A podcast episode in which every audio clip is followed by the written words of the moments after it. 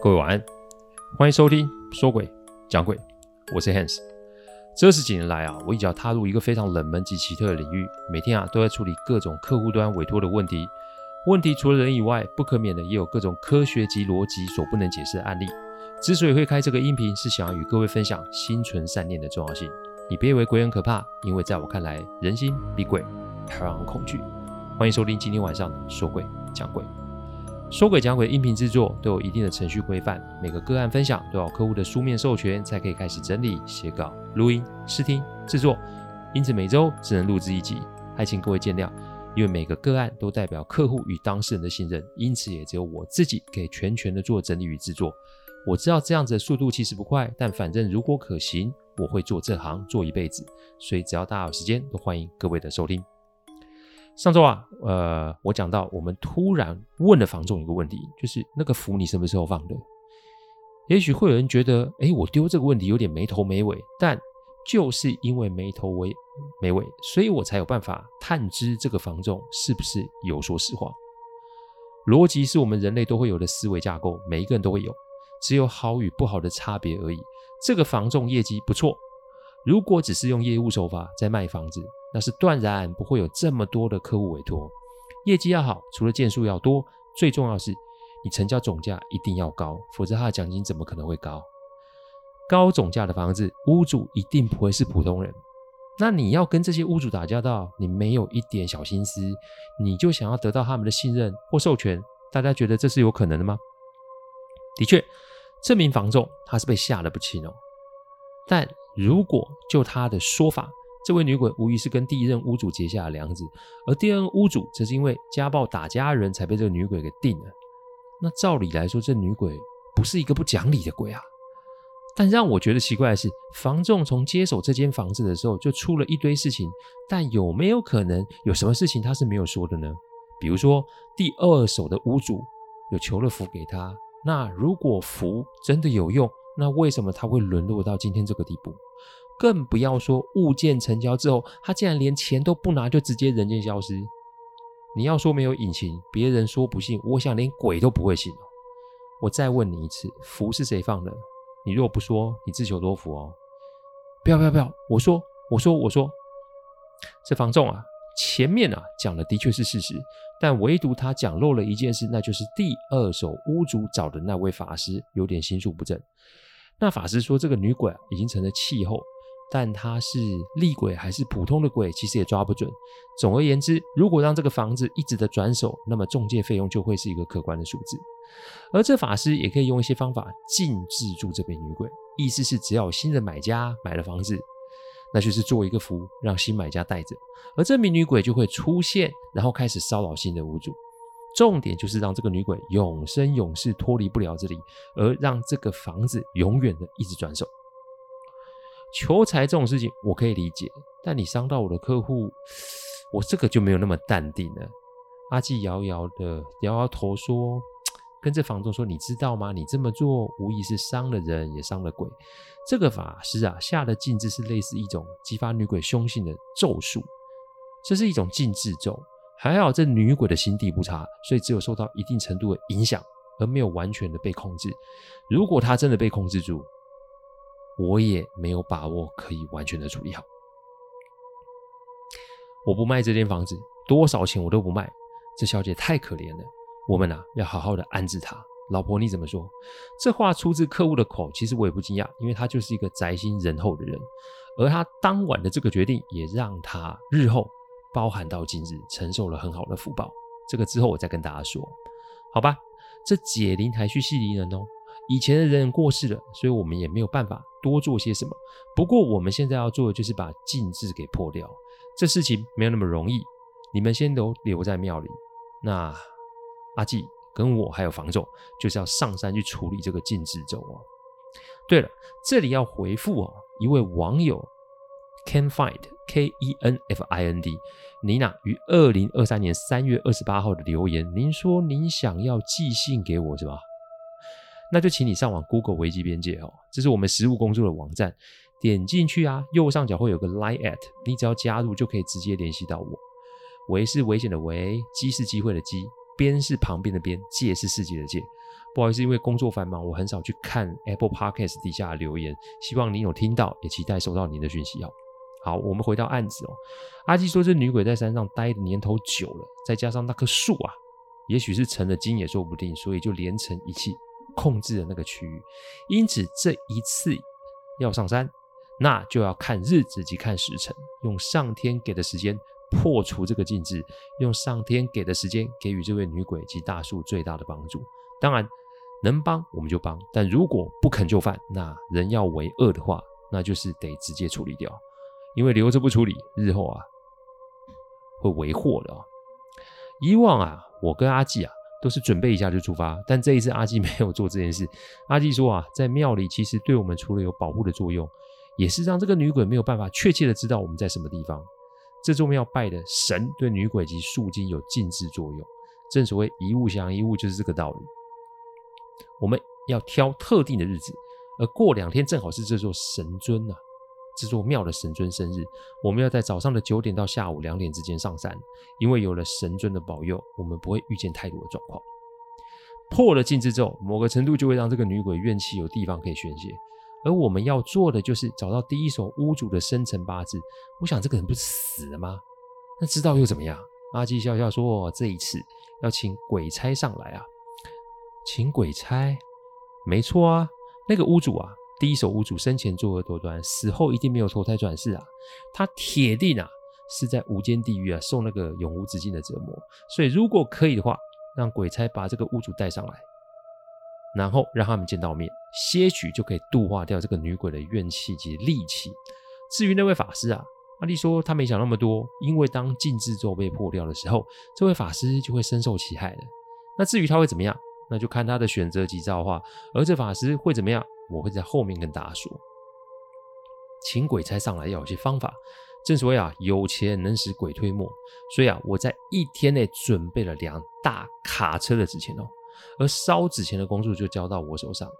我担心烟太大或是火灾，只见阿基说：“放心啊，那天会下雨啊，一切上天自有安排。”两天后，我们早上九点准时上山，这天后的确很糟啊。不但下雨，还打闪电哦。阿纪说：“这神尊的生日啊，可从来都没有说今天会是好天气哦。因为如果是好天气，这大白天的怎么可能请鬼差上门呢？”到了那个房子啊，阿纪拿了个道家的大印哦。这个印其实有出现在呃出现在之前的案例哦。有兴趣的听众还请自己去找前面的集数听哦。阿纪把大印恭敬的朝山上那间小白屋拜了三拜，说也奇怪。拜了之后，风雨就停了。我打开大门，把车开了进去。阿纪从里面看到外面，选了靠庭院的一个地方。他拿出了铲子，把这个地方啊挖了一些土，然后把一个水晶球的东西放在里面。前前后后，阿纪挖了七个洞。我看那个形状有点像北斗七星的形状。好不容易挖完，阿纪看了时间，已经是早上上十一点多。阿纪说要开始做法，我呢负责烧纸钱。记得哦，纸钱一叠一叠慢慢烧，最好是每一张都要烧到，到下午两点前不可以停。我点点头啊，于是啊，就便用施工还没用完的砖块啊堆了一个桶状的形状，然后我就开始在里面烧纸钱。哎，才开始烧，哎，就开始下雨了。但我发现啊，这个火有点不对，因为正常的火应该是黄橙色的，但我点的怎么看都觉得有点绿啊。再来。照理来说，火是会热的，但无论我怎么烧，火光虽大，可是我没有感觉到热度诶。不知为何，我竟然觉得这里越来越冷哦。没多久，我发现山上那间小白屋的灯亮了，门被推开了，那个女子就是我当初在医院看见的那名女子。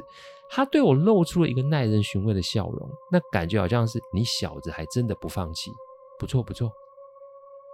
我尴尬的不知道这个时候我是怕还是不好意思啊，只能一边顾着纸钱，一边跟他点头致意哦。再一下，我发现身后啊传来一股冰冷的气息哦。我想啊，就知道是什么东西在我背后，只是啊，我头回都不敢回的继续乖乖烧啊，因为我知道鬼差应该是上来了。阿纪双目紧闭的开始念经文，我的耳边突然多了人在对话的声音，只不过那个声音不是人的语言。但我可以从声调听出是一男一女的声音，时而争吵，时而哭泣，时而沉静哦。我不知道他们在说什么，我只能专注在烧纸钱上面。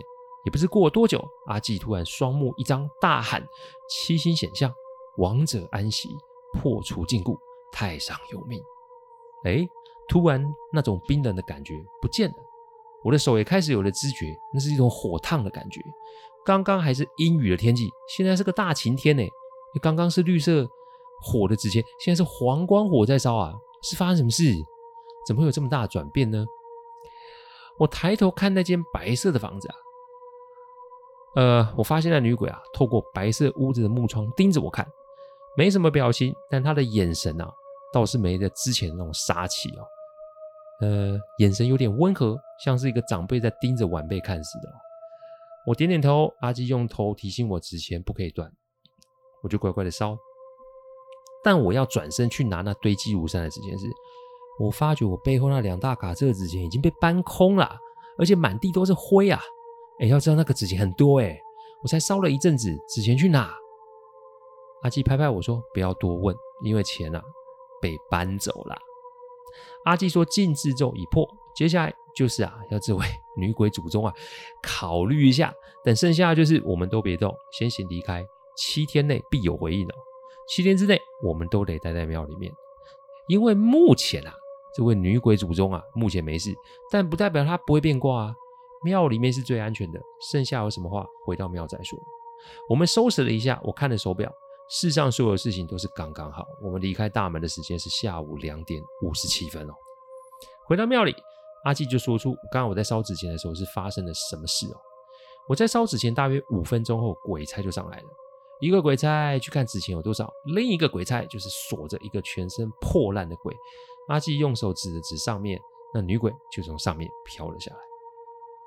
飘了下来，女鬼先是向鬼差作揖，紧接着就是让女鬼跟那个被锁住的鬼开始对话，也就是我在听到一男一女的对话声。鬼差啊，拿出个令牌插在地上，顿时形成了一个光圈，罩住了女鬼跟那个地狱来的鬼，然后指着阿纪的袋子比了比哦。阿纪拿出拿出了三支香，这是鬼差专用的香啊，叫鬼闻香啊。制香师傅说，这个香有一种独特的味道，对鬼差有绝对的吸引力。这香也有益啊，鬼差的修行。说啊，比纸钱还有用的玩意儿啊，这无疑就是一种贿赂嘛。这鬼跟人一样，也是会有后门或行方便的时候。今天鬼差啊，特意把这一手屋主从地下带了上来。这个谢礼当然就不能寒酸了，因为鬼差比我们人还会记仇啊，得罪一次就我们 就够我们受了。但同样的，他们呢也会记得我们的好。将来的案子里面，我也会有机会再见到这两位鬼差大哥哦。不过那又是别的案例，以后再说。鬼差跟阿纪啊，就是 说啊，如果女鬼跟这屋主啊瞧得好，那么光圈就会一直是金黄色；但如果乔得不好，光圈就会变成暗红色。还有这个光圈自始至终都是金黄色的，也难怪当时啊，这个女鬼祖宗看我的眼神是充满感谢的。我到现在都不敢想说，如果我得罪了这位祖宗，我会怎么办呢？女鬼总算是对于过去的因果啊放下，但她放下的是跟一手无主的因果。至于那个无量法师，由于这个法师还在世，因此不是鬼差可以插手处理的。天地法则就摆在那里。我自从接触了非自然的案子之后，我才知道这重重的限制其实是存在的，不是什么神啊、鬼啊、妖啊都可以不受天道限制啊，什么独立于什么六道轮回之外啊，不是每个都是齐天大圣啊。用这个来提醒大家，拜托你不要啊，什么都想知道，不要什么都想掺和，不要什么都想围观，不要什么都想评论。有时间多花在自己的身上，修心修口都行，千万不要本末倒置的过分论断他人，因为那不干你个屁事。再来，如果引发后坐力，那这个后果不是也要你自己来承受吗？切记哦。好，禁制咒解除了。那女鬼就不必被阵法牵引住，她可以选择用她的方法来了结她与法师之间的因果。天道公平啊，你种了什么因，那你就得什么果。七天的时间是上天给女鬼的时间，我们什么都不能做，也不用做，反正该上门的自然就会找上门。那闲在庙里没事嘛，所以客户啊也开始想要在想讨论怎么对这间房子做规划。发生这么多事情，他感觉自己没有那个缘分。也没有那个胆量可以住在那里，但他想保留这个地方，只是他不知道做些什么。所以正当我们在讨论的时候，有人找上门了。可以找到我们在庙里，我们也不意外，因为女鬼现在知道我们在哪。阿基跟我说啊，他要跟这个女鬼讲，上门啊的看样子是一个信众，只见他神色非常的慌张，气息非常的浑浊。这要说是跟师父修行的鬼才信呢。阿基静静的听对方表明来意，都到了这个时候，哎呦，这法师还摆谱哎，装的自己是世外高人，好像是给我们机会似的。我盯着房仲说：“这事是你惹出来的嘿，你要负责去收尾，跟他说明天中午以后来这里找我们。”过了这个时间，自己负责，我可不管了。我拉住阿纪，要他不要说话，因为阿纪的心思啊过于单纯。我想他是怕我动了杀心。人比鬼可怕，这句话我不知道讲了多少次。执迷不悟的样子，真的很吓人哦。完全不顾后果的强取豪夺，都得要等到大难临头后才会觉醒。那个房仲啊，就跟着这个信众就离开了。本来以为这个大法师还有几天的时间，没想到当天晚上，哼，半夜就来了。大概是晚上十一点吧，我跟客户还有阿基还在讲房子要怎么规划，讲的就是哎怎么处理。阿基说这女鬼怨气太大，所以要转世有点困难，所以的确是可以找一个地方让他找个方法让他留在那里，说不准就可以成为那里的守护神哦。只不过这个还是要有一些条件在，因为如果这个女鬼杀性太大，上天当然不会容许她留在这个世上嘛。正当我们在讲的时候啊，我的电话突然就响了。我一看，房仲来电，我怎么啦？房仲用一种激进哭的声音说：“他们人在庙门口。”哎呦，怎么那么快？这离开也不才七八个小时，怎么那么快就回心转意？我们走到庙门口的时候，我发现房仲一个人瘫坐在地上。那位大法师啊，我要怎么说？他呈现一个大字形趴在地上，他的头、脸、胸都贴在地上哦。诡异的是，他的两只脚是被吊起来的。不过他的后面可没人呐、啊，只见他的两只脚被吊起来后向后滑行。各位可以想象一下这个画面啊，扑街，你知道吧？那位大法师看样子啊也有百来斤呢，要这样拖行啊，拖他这样子不是一件轻松的事哦。拖行到一定的地方就来个回转，反正就是在我前面拖来又拖去。还好庙的前面是大理石啊，如果是一般的马路，我看这个老兄啊，说什么都要脱掉三整皮。客户被吓到说不出话来啊！那正当我还在想怎么处理啊，这老兄就被拖到离庙门口将近二十公尺的二十公尺的大树那里。接着我们就看到一股无形的力量把这个大胖子法师倒吊了起来，意思是老兄无意识的被吊在树上，在那边晃啊晃。哇，说不冒啊是骗人的，但不知道我总觉得啊，这个女鬼没有想要取这个法师的性命，感觉好像是动物啊在玩弄猎物的感觉。这法师因为被吊在树上，身上的东西啊，一个一个掉了出来，纸人啊、稻草人、符纸、法器，法师嘛，身上总是会有相关的东西，这也没什么稀奇的。但让人害怕的是，每一个东西的上面都留了一个破坏的印记。符纸就是被外力撕破，稻草人就是少了两只脚，法器都有裂痕。看来这法师将来应该没有办法在这一行混饭吃了。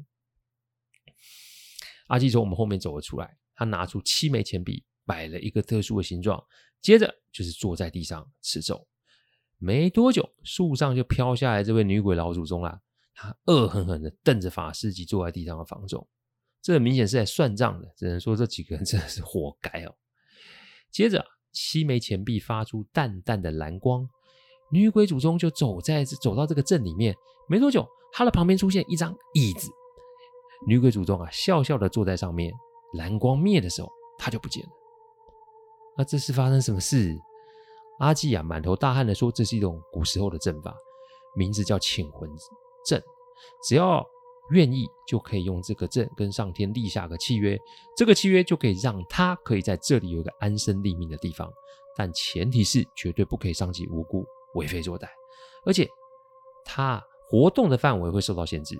以现在来说，客户的那栋房子就是他聚首的地方，以后只能在附近的山头活动，简直……”就是个守护神了。这件事就告了个段落。我们先是打一一九，把这个大胖法师接了下来啊，两只脚骨折，算是给他一个教训。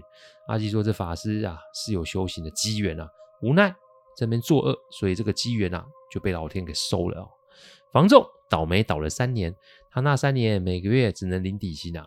这么多年过去了，他仍在干房仲。现在是一间店的店东哦。这些年头啊，他可没少上山去跟老祖宗请安啊。现在人啊，少了很多业务的气息啊，感觉是一个吃素的出家人似的，个性变得很多。最后是这间房子怎么了呢？阿季挑了个好日子正式开工，客户就把这里改成咖啡厅哦。里面种了很多花花草草，最重要是还移来一棵大树。当然，这棵树啊，虽然没有我梦中的树这么大，不过移来的时候，我感觉女鬼老祖宗挺开心的哦。他坐在那棵树下面荡着秋千，的确，客户在庭园里面真的在树下面做了个秋千哦。客户自从把这里改了之后啊，生意越做越大。现在他则是在咖啡厅的附近又买了一块地自建，这一次就平顺多了。他与妻子啊，每周都会去咖啡店的树下陪着老祖宗聊聊天，听说比土地公还灵哦。大家别问我咖啡厅在哪，因为客户只想顺其自然的经营哦。太多人啊。过去如果打搅老祖宗也不太好。我呢，只是带过我的妻子、儿子啊去过一次，当然他们到现在也都不知道，只能说这一切都是缘分。还是那句话，无论对象是谁，只要我们的心念是正的，凡上天都会有自有安排。切莫因为我们个人的贪念，结果就是惹祸上身。这个案例我就分享到这里哦，谢谢大家赏光。听后请喝杯温开水再去休息。我讲的不是什么乡野奇谈，我讲的都是真实发生的案例。最希望是劝大家心存善念，祝各位有个好梦。我们下周再来说鬼讲鬼，各位晚安。